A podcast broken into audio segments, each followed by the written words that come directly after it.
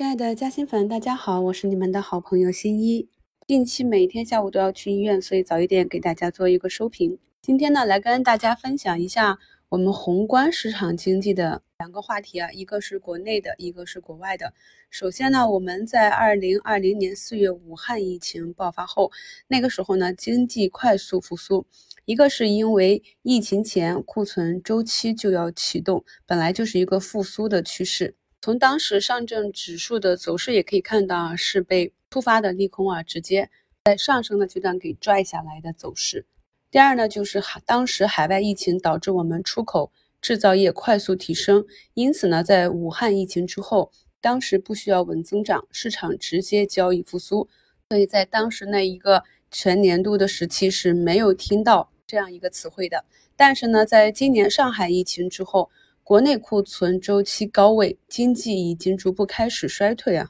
再叠加了近期美国库存高，生产恢复快，零售回落，那我们的出口制造业开始形成负反馈。因此呢，我也跟大家反复的讲，国家强调稳增长，那么今年呢，这也是一个反反复复的基调。那这一波呢，由于疫情修复带来的反弹的空间，也是在五月十六日的一周展望里跟大家详细的测算到了，大概呢就是在我们本轮下跌的第二个震荡周期三月底那个位置附近。大盘呢经历了上周五的一根阳线啊，也是持续的两天上涨之后呢，近几日窄幅的震荡整理啊都是合理的。这个时候呢，我们的仓位打好之后呢，尽量的少折腾，特别是中长线呢，很容易在。反弹的过程中卖飞仓位，要知道啊，无论是上涨还是下跌，它都是一个周期性的行为。所以呢，我们尽量的要在靠近反弹尾声的时候啊去减仓，在下跌的末端啊去加仓，中间呢就需要有耐心了，多观察多学习。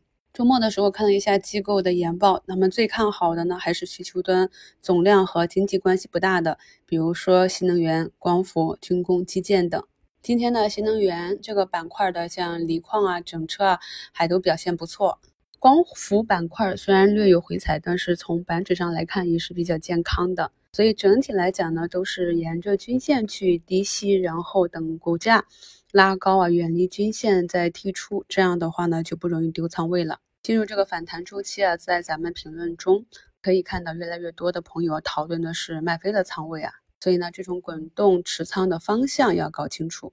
周四周五大涨的时候啊，咱们的种子板块、农业板块一直在震荡调整啊。那么周五很多朋友也是问为什么种子不涨？那么我当时呢也是回复评论说啊，种子农业板块属于防御板块，通常来讲在大盘调整或者下跌的时候容易有表现。虽然呢我在节目中跟大家提到的是像中粮啊。华润化学啊这样的农业化学股，但是我们去复盘这个板块的时候，我们可以看到啊，这里面走的比较强的是哪一只啊？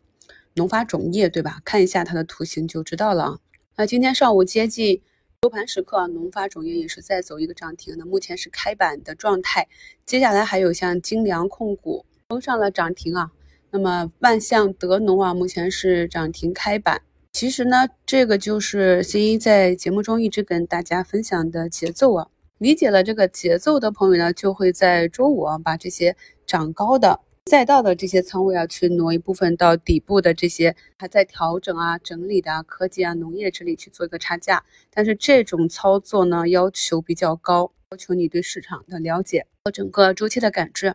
所以大家呢，就听金一跟大家分享逻辑的时候呢。反复的对照市场去，尽量的去体会就可啊，因为这个不是一天两天就能练成的。而且呢，当我去讲一个板块或者一只个股的时候啊，那么大家也可以去扩展到整个市场类似的情况，图形也好啊，概念也好。因为呢，这个全市场复盘的话呢，我不可能做到那么精准啊。那很多朋友呢是跟着我的思路去按照。这个方法自己复盘找到的这些标的呢，收益呢比我选出来的这些还要好，所以我一直反复跟大家强调，我在每天的节目里跟大家分享的是一个思路，是一个逻辑，并不是带票啊，不推荐任何买卖。所以大家呢能理解到这一点之后呢，再去操作自己看得懂的这些标的呢，就会得到预期内的收益了。那目前呢，阳光电源也是从最多啊跌到六个多点啊，开始慢慢的往回拉，马上就要出水。我上午呢在早评和午评里也是反复的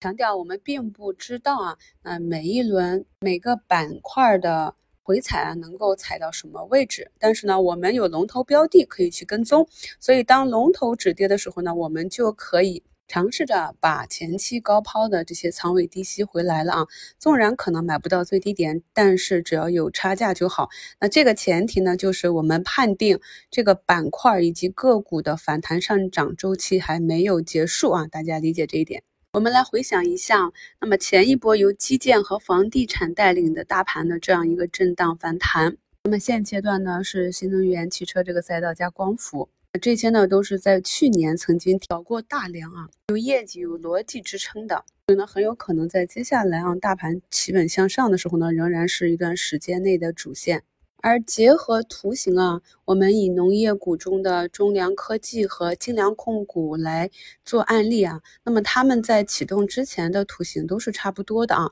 那我们去埋伏的时候也并不知道哪一个会提前走出来。那在这样的一个图形下呢，今天精粮走出一个涨停，但是中粮会不会补涨呢？这个是不确定的。但是我们以这种图形来做埋伏的话呢，向下止损的空间比较小，用的就是一个。时间成本啊，这也是我跟大家讲，可以灵活的自己去选股啊。在中青科技啊这样的科技股还在横盘整理的时候，那已经走出底部右侧趋势的，像新节能这样的，也是结合了整个新能源汽车的 IGBT 的这样一个热点题材。那么今天呢，也是向上突破了六十日线，这也是我们的老朋友了。从上市开始，我们就开始关注。所以大家啊，以这只个股举例来看，呃，大盘的上涨下跌周期以及发生的利好和利空，无非是放大了个股上涨或者下跌的这样一个波动。而如果我们能够专心的去研究跟踪两三家企业，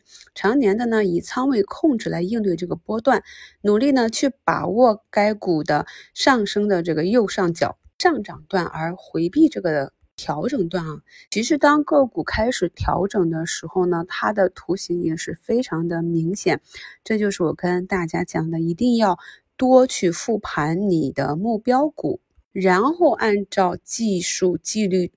执行加仓或者减仓或者出局观望。这样的话呢，就有希望能够获得一个相对稳定的收益。也就是大家经常开玩笑讲的，股市是你的 ATM 吗？你如果熟知了一只个股的这样上涨下跌的周期规律的话，是的，是有机会实现这样的一个好收益的。那今天呢，整体思路还是持股待涨。那么当大盘回踩到三日均线，当光伏的龙头止跌的时候呢，我把周五高抛的光伏板块低吸回来，其余的个股呢，如果有机会就做一下滚动差价。这里呢，大盘也是啊，慢慢的往上在收。上涨呢，已经恢复到三千一百九十五家，八十九家涨停，九家跌停。我在评论区也看到有些朋友根据我教给大家的题材、概念板块以及底部的跳空图形，选出了一些啊可以进入观察的标的啊。那么大家也可以多多的互相沟通啊。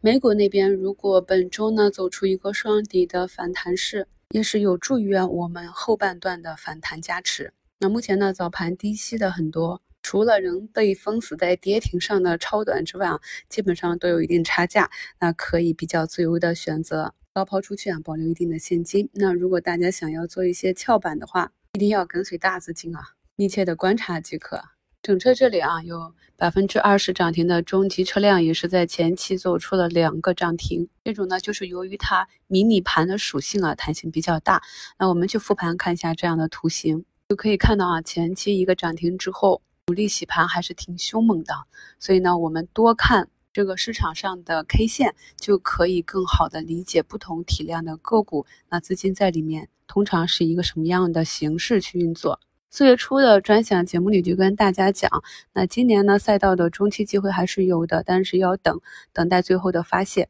那么进入四月底啊，特别是四月二十七号，新一给大家更新的新能源产业链上游锂矿计算估值方法及最新估值中，也是以两个案例啊，其中就有天齐锂业这样的估值啊，也跟大家讲了。目前为止，他们的估值的情况可以看到，自四月二十七日啊，新一跟大家更新过这个节目啊，在最低价五十八点零五啊，那么一路上涨，目前呢也是马上就要去冲击百元的关口了啊，那这个短期的涨幅也是非常的大啊，所以不管是医美还是锂矿，每一次新一发现了这种阶段性的比较确定的机会呢，都会及时的跟大家汇报更新啊，所以呢，在这波反弹中啊，没有抓到核心的。反弹板块，那没有跑赢市场的朋友呢，再去回听一下我在本节目简介中跟大家听的这两期节目，反思一下啊，想一想为什么当时看到新一给大家分析的这个估值，再结合当时的市场环境和图形，自己看不懂这样的一个机会呢？